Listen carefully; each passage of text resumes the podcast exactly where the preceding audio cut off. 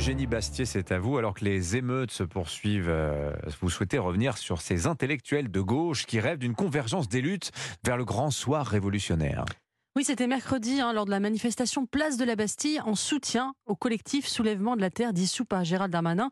Écoutez le discours halluciné de Frédéric Lordon, le grand pape de la gauche anticapitaliste. Nous sommes ici pour défendre les soulèvements de la terre au moment où il se produit un soulèvement dans les banlieues.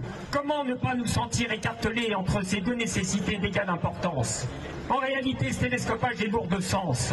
Il livre la vérité d'une entreprise de domination totale.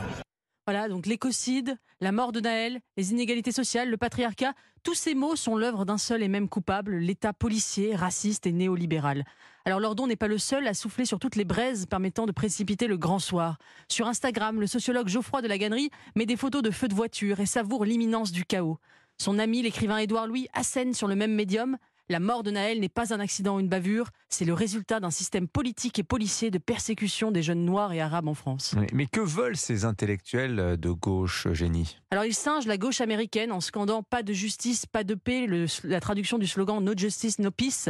Ils rêvent d'une improbable convergence des luttes, selon la formule de Pascal Bruckner dans le Figaro, entre des bobos verts et des néo-prolétaires, rejoignant une impossible et introuvable révolution. À cet égard, la marche blanche d'hier ressemblait un peu à un carnaval intersectionnel. La la convergence des luttes entre les classes populaires, blanches, les banlieues et les zadistes est un vieux mythe. C'était le rêve que voulait accomplir le mouvement Nuit debout sous François Hollande en 2016. Ça avait été un échec. En 2019, la gauche intellectuelle avait méprisé et raté le mouvement des Gilets jaunes. Depuis, elle cherche l'étincelle dans chaque émeute, le prétexte dans chaque violence. Et depuis la dernière présidentielle, euh, cependant, Eugénie, les choses ont quand même changé. Hein oui, et ce n'est pas moi qui le dis, mais la fondatrice du Parti des indigènes de la République, Ouria Boutelja, connue pour ses prises de position racialistes et radicales. Sur son compte Facebook, Ouria Boutelja écrivait hier, je la cite, En 2005, seule une poignée de gauchistes s'est solidarisée des émeutiers. Aujourd'hui, on a une France insoumise représentant une masse critique non négligeable dont on attend qu'elle appelle au calme et qui s'y refuse. Ils sont des nôtres, dit Boutelja, qui avait qualifié Jean-Luc Mélenchon de butin de guerre parce qu'il avait rallié la cause indigéniste. Et en effet, Jean-Luc Mélenchon a bien changé. Souvenez-vous de ce qu'il disait il y a dix ans, en 2012, à propos des émeutes d'Amiens Nord. Je cite Jean-Luc Mélenchon. Je vais dire à ceux qui foutent le feu à un gymnase ou une bibliothèque, ce sont des crétins.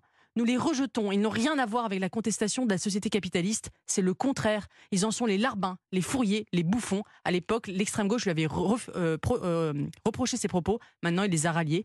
Alors est-ce par calcul électoraliste ou au contraire parce que sachant qu'elle perd dans les urnes, la gauche rêve d'un chaos qui accoucherait de l'histoire De Nanterre au soulèvement de la Terre, il ne rêve pas de paix, pas de justice, pas d'écologie, mais de révolution il risque de finir englouti par la vague qu'il prétend surfer. Jean-Luc Mélenchon, butin de guerre. Waouh Qui tient les manettes? C'est quand même la question qui, est en suspens à l'issue de votre chronique. Merci beaucoup, Eugénie Bastier. On vous retrouve, Catherine Ney, Eugénie Bastier, sur europe1.fr et sur les réseaux sociaux. Ça marche très très fort à chaque fois que vous prenez la parole l'une et l'autre. Merci beaucoup.